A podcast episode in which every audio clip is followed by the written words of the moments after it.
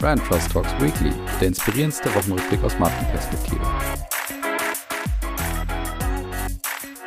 So, liebe Hörerinnen und Hörer, willkommen zurück zu Brand Trust Talks Weekly. Wir sind in der KW 12 und ihr seid zurück bei eurem Lieblingswochenrückblick aus Marketing und Markenperspektive.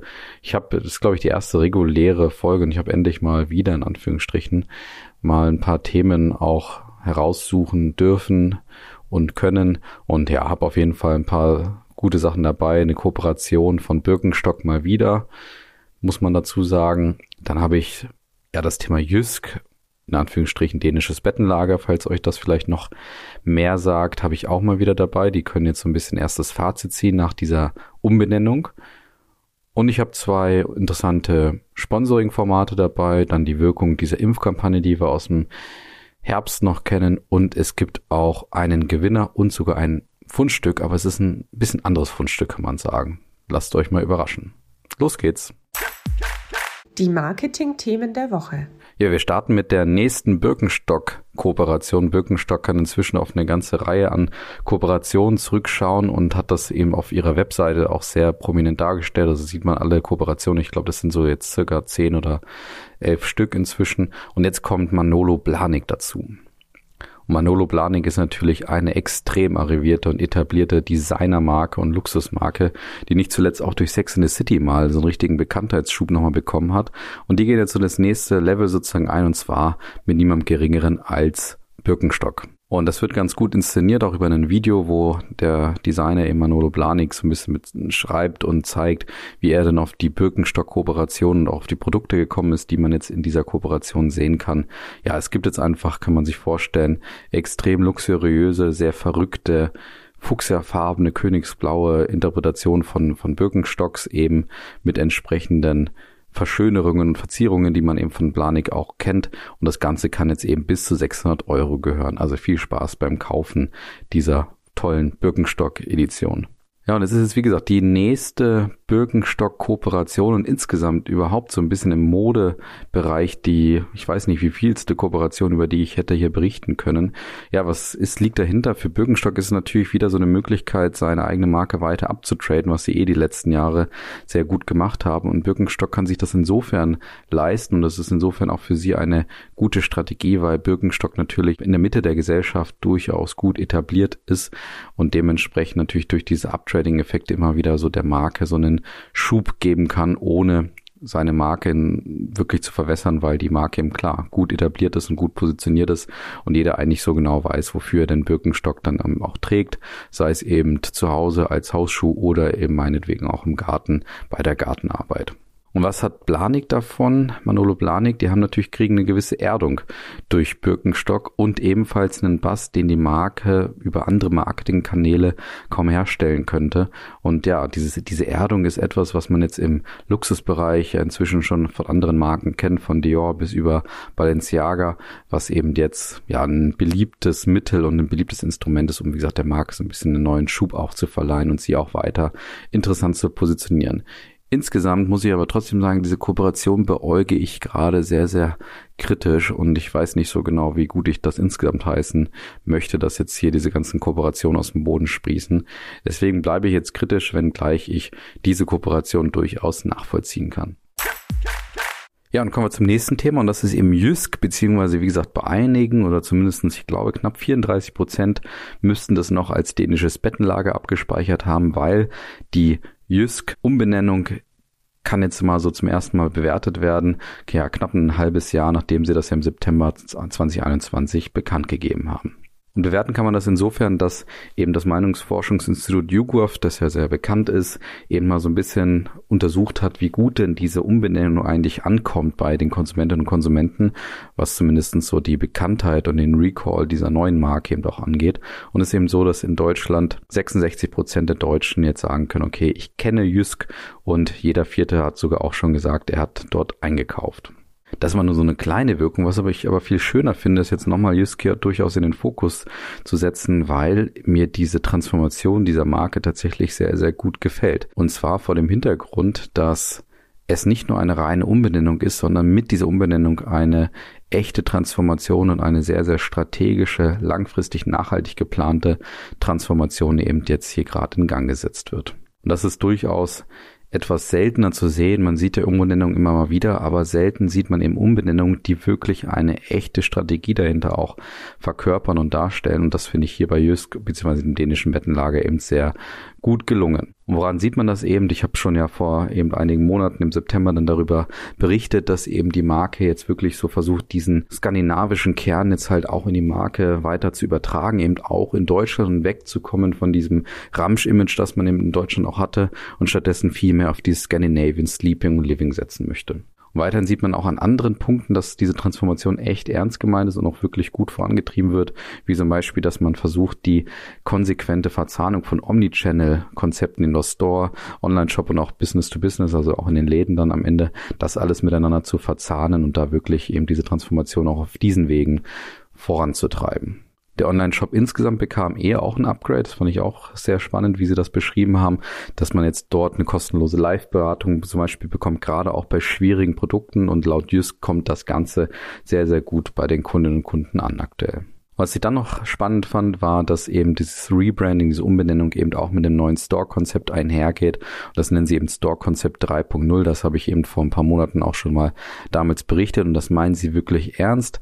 Es sollen eben bis 31. August 2022 mehr als 300 von den 960 Stores eben auf dieses neue Ladenkonzept, was eben das beschreibt, umgebaut werden und bis Ende 2024 sollen es alle auch am Ende werden. Und dieses VR-Konzept, wenn man das so sieht, das wird schon sehr, sehr gut beschrieben. Es geht um bessere Orientierung für die Kundinnen und Kunden. Es soll ein klar gegliedertes Flächenkonzept geben. Also das klingt für mich alles wenig nach Ramsch und wenig nach irgendwie Gemischtwarenladen, was man so bei den Möbelgeschäften von Porter über Roller oder wie sie alle heißen, eben jetzt alles auch sehen kann, eben hin zu einer klar fokussierten Marke, die sich eben auf dieses Scandinavian Living und Sleeping fokussieren möchte. Und deswegen, wie gesagt, nach wie vor eine sehr schöne Beschreibung. Und da kann ich auch noch ein Zitat von Christian Schirmer geben. Das ist der Chef aus Deutschland, der eben beschrieben hat, ja, die Transformation ist kein Sprint, sondern als Marathon angelegt. Im nächsten Schritt werden wir mit einem internen Grow Jysk genannten Projekt das Momentum und die Dynamik unserer derzeitigen Entwicklung weiter nutzen,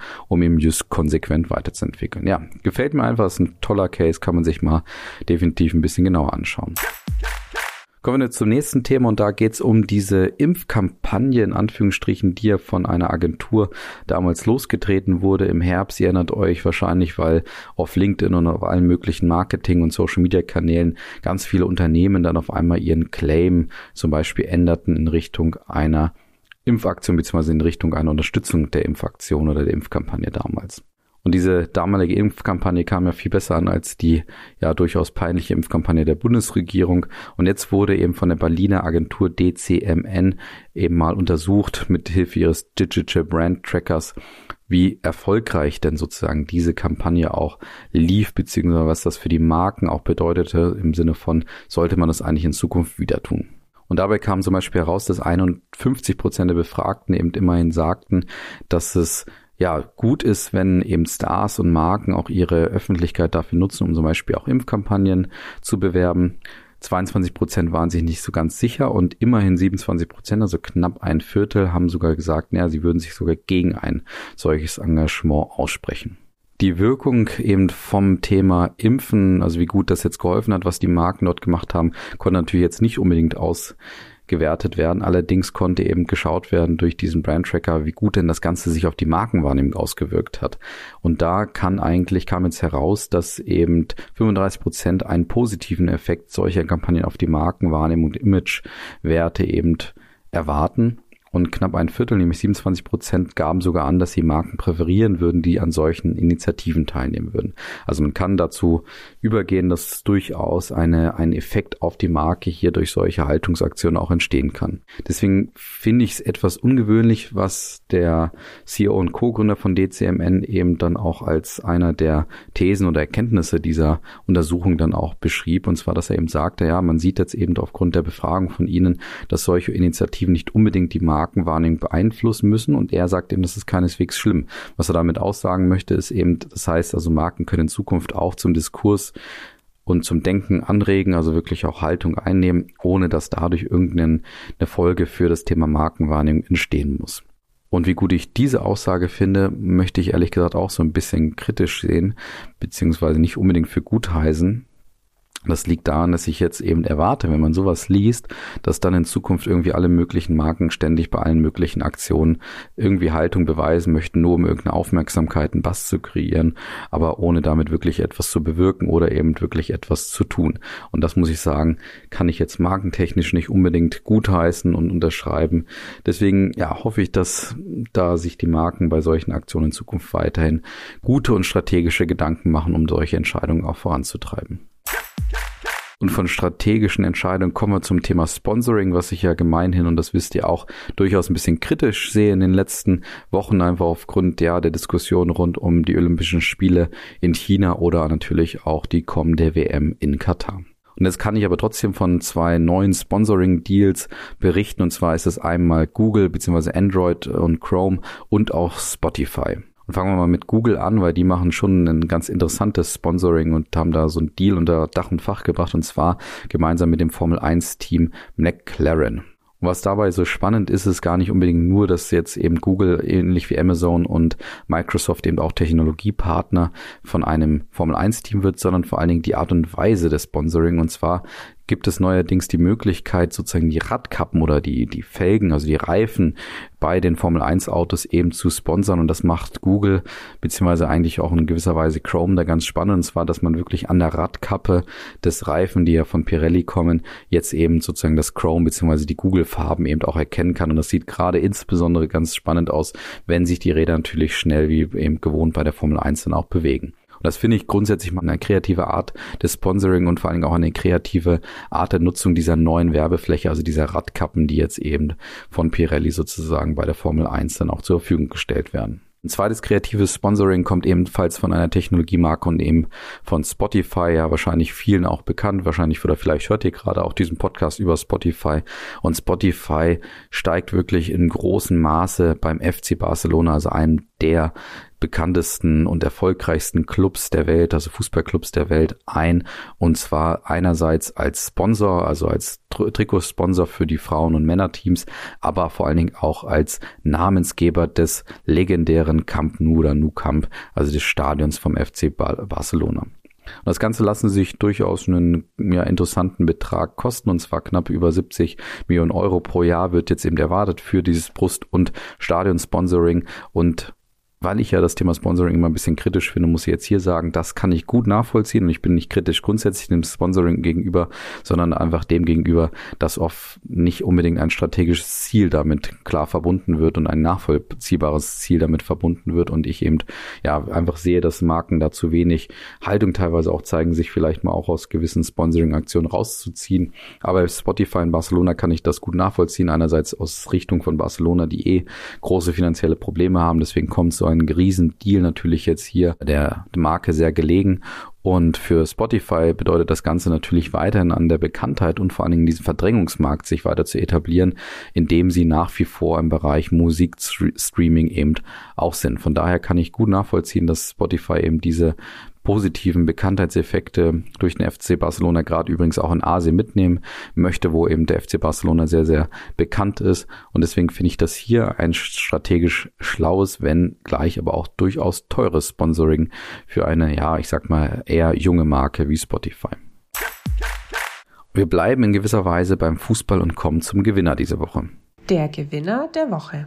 Ja, und Gewinner diese Woche ist David Beckham. Und zwar, weil er einen Instagram-Takeover ermöglicht hat. Allerdings nicht einfach nur aus Spaß, sondern aufgrund des Krieges in der Ukraine. Und zwar hat er seinen Instagram-Account mit knapp 70 Millionen Follower einer Ärztin aus einer Geburtenklinik einer Großstadt dort zur Verfügung gestellt und hat ihr die Möglichkeit gegeben, mal natürlich auf die extrem schlimme Situation vor Ort eben auch aufmerksam zu machen und natürlich dadurch auch Spenden zu gewinnen. Und ihr müsst euch genau überlegen, ob ihr euch das anschauen könnt, weil es sind natürlich keine schönen Bilder, wie man jetzt auch erwarten kann, aber es ist eben eine extrem wichtige Aktion. Ich kann und muss das natürlich nur gut heißen, was der Beckham dort gemacht hat, dass er eben seine Bekanntheit, seine Reichweite in so einer, mit so einer, ja, einfach unterstützenswerten Aktion hier auch genutzt hat. Deswegen glaube ich völlig zu Recht David Beckham hier Gewinner diese Woche. Und dann kommen wir zum Fundstück diese Woche. Das Fundstück diese Woche ist aber tatsächlich ein Anti-Fundstück, wie ich es vielleicht mal nennen möchte. Das Fundstück der Woche. Und dieses Anti-Fundstück kommt leider Gottes von Mercedes-Benz und auch der S-Klasse. Und eigentlich ist das Thema tatsächlich sehr schön, weil die S-Klasse wird 50 Jahre alt. Und deswegen gibt's natürlich eine Geburtstagskampagne von Mercedes-Benz. Ich verstehe die ganze Kampagne allerdings nicht und deswegen ist es für mich ein, ein Anti-Fundstück. Ich kann euch ehrlich gesagt nicht mehr erklären, worum es geht, weil ich habe es mir durchgelesen und das erreicht mich überhaupt nicht. Also es ist ein Kampagnenmotiv, was irgendwie so eine Mischung aus Modernität und der S-Klasse von damals eben irgendwie das so ein bisschen verbinden soll. Und darüber steht It's a Match und das ist von einer tollen Agentur irgendwie kreiert, aber ganz ehrlich, ich verstehe es null und ich verstehe es auch vor allen Dingen nicht, dass man jetzt diesen tollen Anlass, nämlich den 50. Geburtstag der S-Klasse, also einem Modell, das das Segment, die Produktpolitik im Premium- bzw. Luxusbereich unheimlich geprägt hat, also was einer der Klassiker im Autobereich ist, dass das nicht irgendwie standesgemäß und vor allen Dingen nachvollziehbar beworben und auch gefeiert wird. Das heißt also, aus meiner Sicht lässt Mercedes-Benz hier einfach eine Chance liegen und muss jetzt irgendwie aufgrund einer kreativen, genialen Leistung einer Agentur jetzt hier irgendwie diesen Nährboden nutzen, um ja wieder vielleicht auch die Konsumentinnen und Konsumenten und mich ja damit auch irgendwo auch zu beanspruchen und vielleicht auch ein Stück weit zu überfordern, statt doch einfach eine ganz normale Geburtstagskampagne zu machen, wo es jetzt nicht unbedingt um einen kreativen Erguss geht, sondern einfach darum, dass man vielleicht dieses Modell und diesen 50. Geburtstag feiert. Und wenn ich es nicht verstehe und ich habe ja wahrscheinlich ein hohes Entwolfen, was, was das Thema Marke angeht, dann frage ich mich, ob das andere Menschen verstehen. Aber es wurde alles ganz toll hergeleitet, alles ganz toll beschrieben von der Agentur und von Mercedes-Benz auch selber. Ich persönlich kann aber sagen, ich verstehe es nicht. Schaut euch selber an. Ihr könnt es mir vielleicht erklären. Ja, schade, dass ich irgendwie die Folge mit so einem Antifundstück beenden muss. Aber so ist es halt manchmal. Trotzdem herzlichen Glückwunsch, liebe S-Klasse und liebe Mercedes-Benz-Kollegen. Und damit entlasse ich euch natürlich mal wieder ins Wochenende. Danke euch für die Aufmerksamkeit und das Zuhören. Macht's gut, passt auf euch auf und ja, habt auch natürlich einen guten Start in die nächste Woche. Bis dann, macht's gut. Ciao.